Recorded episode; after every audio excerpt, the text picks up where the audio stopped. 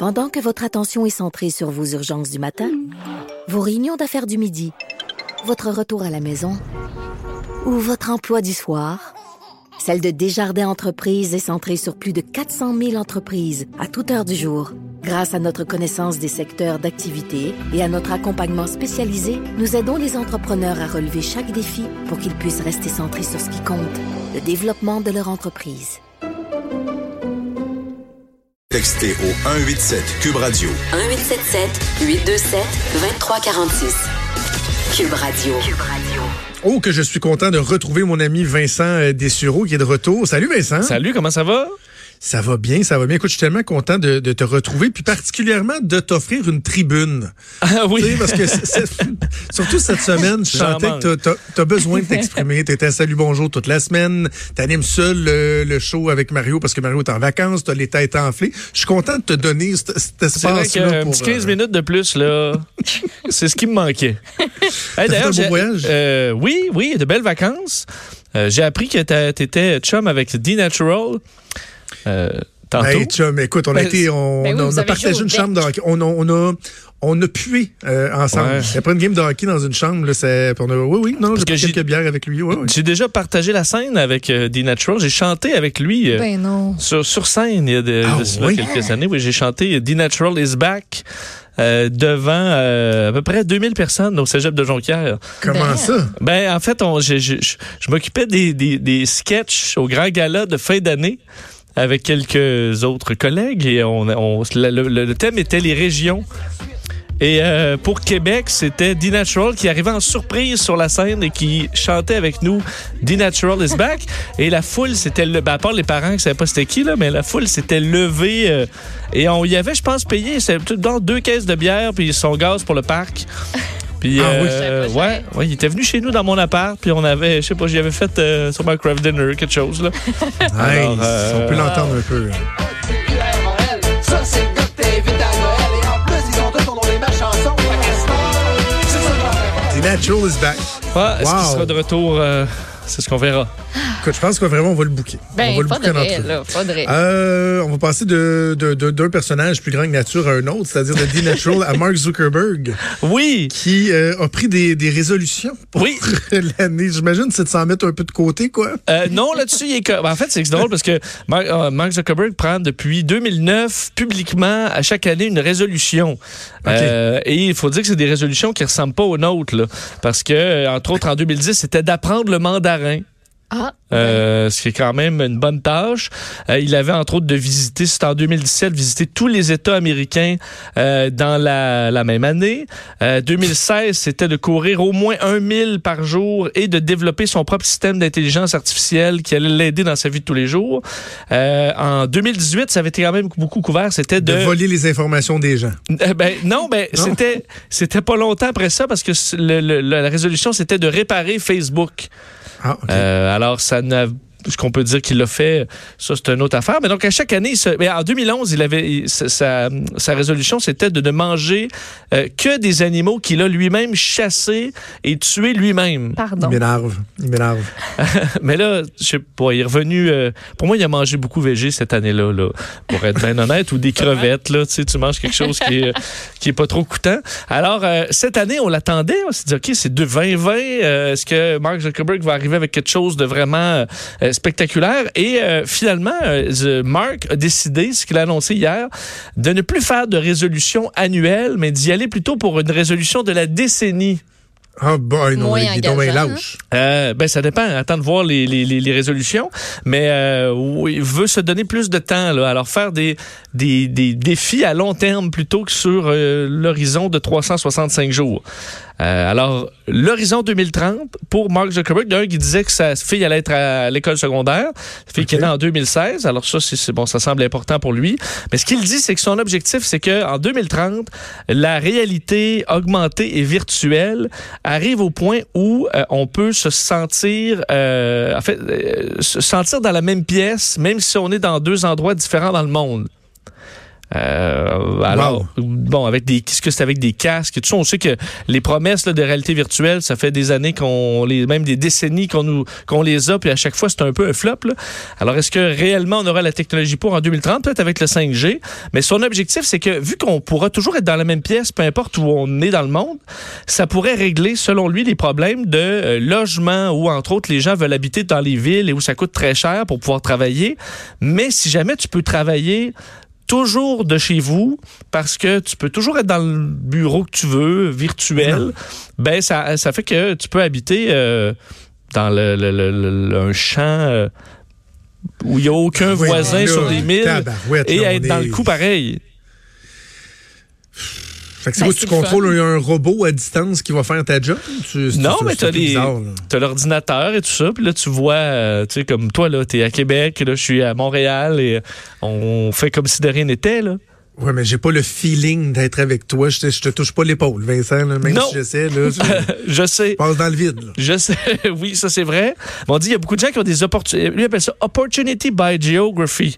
Alors des opportunités par la, la- la géographie. Donc, si on élimine les barrières et que n'importe qui là, dans n'importe quel pays peut travailler sur n'importe quoi, on devient vraiment là un citoyen du monde avec l'égalité des chances Oh. grâce à ton petit casse.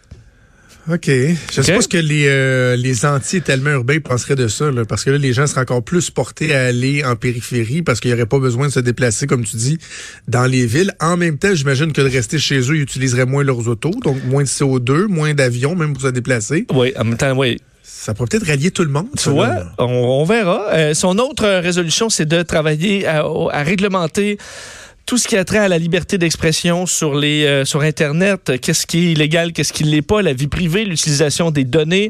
Euh, ça, on dit ben oui, il y a- tout avantage à pas faire grand-chose là-dessus, ou à prendre bien son temps, ou à le faire sur euh, des horizons de de décennies plutôt que d'années parce que c'est une machine à imprimer de l'argent Facebook grâce à une, une gestion euh, Ben oui. bon, euh, on le sait de notre vie privée euh, dans, dans un seul but de faire de l'argent et aussi via sa fondation de trouver des remèdes à des grandes maladies. Euh, alors ça, c'est peut-être le plus euh, le côté le plus positif. Alors on sait qu'avec sa fondation Chan Zuckerberg Initiative, euh, il y a des, énormément d'argent et il y aura des recherches sur euh, des maladies. Alors il espère trouver des Ah. cures et des remèdes à des grandes maladies d'ici 2030. Toi, c'est quoi ton objectif d'ici 2030? Être heureux. Être au même point à peu près, avec des enfants Être plus heureux. vieux. Ouais, des enfants plus vieux qui vont être euh, en santé. euh, non, pas vraiment d'avoir révolutionné le monde, ça fait pas, euh, Non. ça fait pas partie de mes objectifs euh, sur euh, sur 10 ans. Hey, Je veux absolument qu'on parle de, de quelque chose de très utile aussi, parce qu'il y a l'utilité des résolutions de Mark Zuckerberg. Mais tu veux me parler de l'utilité de maigrir de la langue. Je savais, je savais même pas que ça se pouvait. Oui. Spécial, ça. Ben, est-ce que vous avez la langue grasse? Mais comment c'est ça? Ben, je pense qu'elle est correcte. Ben, je sais pas comparé à des langues des autres, là. Pas- pas comme- pas un Je vois muscle. que Maud a une langue très mince, là. Mais toi, euh, Jonathan, je te vois pas, là. Il me semble que t'as pas une langue très épaisse. Peux-tu toucher ton nez? Hein? Est-ce qu'il y a quelqu'un qui est capable de toucher son nez avec sa Ah, langue? tu nous la montres? Ouais, elle est correcte. Elle est correcte. Ouais, ouais. Elle m'apparaît. euh, Elle est mince, elle est Ah. Maud hein. touche son nez avec sa langue. Ouais. What the- Ça, c'est un autre problème. Mais c'est qu'on on explique que les. ceux- ben, Est-ce que vous faites de l'apnée du sommeil? Non. Non. Vous, vous, vous ronflez très fort? Non. Non. Non, bon. Alors, ceux qui euh, semble qu'il y ait presque un milliard de personnes sur la Terre qui font de l'apnée du sommeil d'une forme ou d'une autre. Et euh, on associe l'apnée du sommeil à une langue grasse dans une grande partie de ces, euh, de ces personnes atteintes. Et on se demandait, est-ce que de perdre euh, du gras de langue, ça amenait une réduction des symptômes de l'apnée du sommeil? C'est une vraie étude qui vient d'être publiée dans un journal scientifique américain. Et la réponse est oui.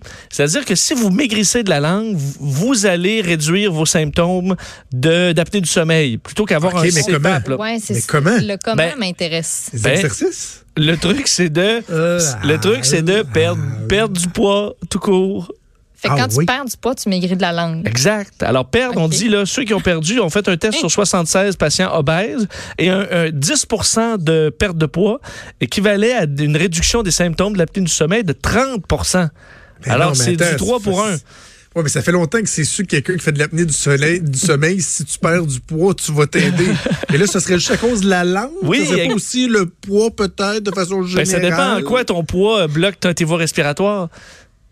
Ben, mettons le poids que t'as dans, dans les chevilles, là. T'as-tu déjà croisé quelqu'un qui te disait, il y a donc une grosse langue? Ben, c'est parce la langue que. grasse. Oui, mais les gens plus gros ont des langues plus grosses. Alors, la si langue. tu, si tu maigris du corps, tu maigris de la langue. Moi, je- moi aussi, là, je m'en je m'en rends pas compte là, euh, que j'ai pris de la langue à travers les années. Mais euh, ça a l'air que oui. Alors, si vous avez des symptômes, et ceux qui sont incapables, surtout ça, là, d'endurer le CPAP, l'espèce de masque avec un tube et tout ça pour Ouais. régler l'apnée du sommeil, ben, c'est pas tout le monde qui, a- qui est capable de dormir avec ça. Ben, écoutez, vous avez juste à perdre du poids. Alors, c'est c'est la solution à tout. Hein, euh, être en forme, euh, faut croire. Est-ce qu'on peut se faire brocher la langue? Comme on peut se faire brocher l'estomac? pour Un bypass pas- au... euh, un genre de tongue ring? Excuse-moi, là, je, mais je trouve que c'est un peu de la foutaise parce que, tu sais, la langue, la place que ta langue prend dans ton palais, Oui. c'est ce qui souvent va venir dicter ton, euh, ton élocution, si on veut. Tu sais, quelqu'un qui va zézeter, qui va. Fait que si, tu sais, moi, j'ai pris du poids dans les 15 dernières années, là, euh, je- ma façon de parler aurait changé. Tu sais, si ma langue reprend plus, je reprends, je reprends pas. Tu sais, Oui, il aurait dû t'appeler avant de publier cette étude-là. hein. Les chercheurs. tu leur aurais dit, toi, que ça n'avait pas de bon sens? Parce qu'on- je leur aurais dit, moi. Parce qu'on dit qu'aux États-Unis, le coût de l'apnée du sommeil, c'est 150 milliards par année en perte d'efficacité Ah, dans les euh, en- et en euh, problèmes médicaux reliés à tout ça, parce que ça amène la dépression, euh, moins de performance dans le et euh, ça touche euh, plus de 30 millions d'Américains. Alors, euh, Quand même. ben c'est ça. Alors, euh, on va allez de sur, euh, maigrir, euh, mettez-vous en forme. de la. Ben, ceux qui sont tous dans les gyms pour quelque temps, ben, essayez de toffer ça plus longtemps. Oui, c'est ça. Les gyms qui vont être vides euh, bientôt. On en a parlé avec Joanie Gontier euh, Voilà. cette semaine. Hey, il nous reste deux minutes. Je veux absolument que tu me parles du, euh, du Mexit. Toi aussi, tu es dans le Mexit, mais par rapport à la série, la fameuse série de Crown. Oui, parce que sur les réseaux sociaux, après le Mexit, le- évidemment, tout le monde parlait de ça, mais les mimes, les blagues concernaient beaucoup la série The Crown sur Netflix qui raconte l'histoire de la reine, du, règne- du règne Oui. de la reine Elisabeth II euh, à travers les décennies. C'est une décennie par saison. Et là, tout le monde se disait, on a-tu hâte de voir la saison où on va voir le Mexit? Euh, ça va être fou. On va voir ce qui s'est passé en arrière-scène, ou du moins une interprétation de.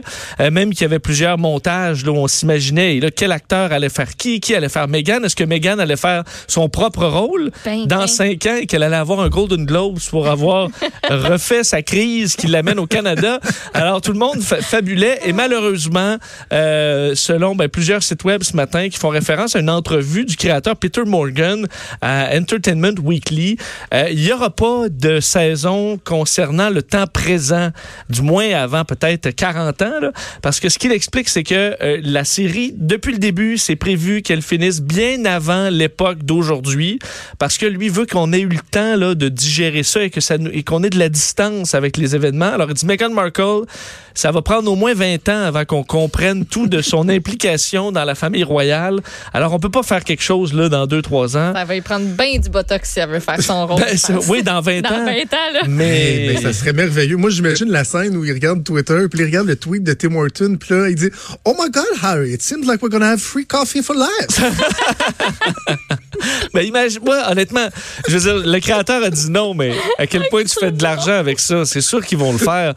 J'imagine, dans cinq ans, tu Oh, fais le. Mexit, tu fais tout ça. euh, je veux dire, euh, t'as Boris. Johnson en. Euh, c'est ça, il faut faire l'époque actuelle quand même. Oui. Ce serait hilarant. Alors, de grâce, Netflix, donnez-nous ça. Absolument. Hey Vincent, on t'écoute euh, cet après-midi. À partir de, de 15h. Merci, c'est un plaisir de t'avoir retrouvé. Je te Merci. souhaite un bon week-end. Bon Bon week-end. week-end à toi Bon aussi. week-end, bon repos, Et, bonne euh, tempête. lundi- oui, et lundi, je ne serai pas là. Petit message Oui, aux auditeurs. J'ai une petite intervention euh, dentaire d'urgence à avoir euh, lundi fun. matin. Ah. C'est Alexandre Dubé qui va être euh, qui va être avec toi, m'a-t-on Oui. dit euh, lundi, puis moi je vous retrouve mardi. Donc, je vous souhaite un excellent week-end. C'est Sophie qui s'en vient. On se reparle soit lundi, selon qui est là, là, lundi, lundi 10h. Tiens. Salut, bye.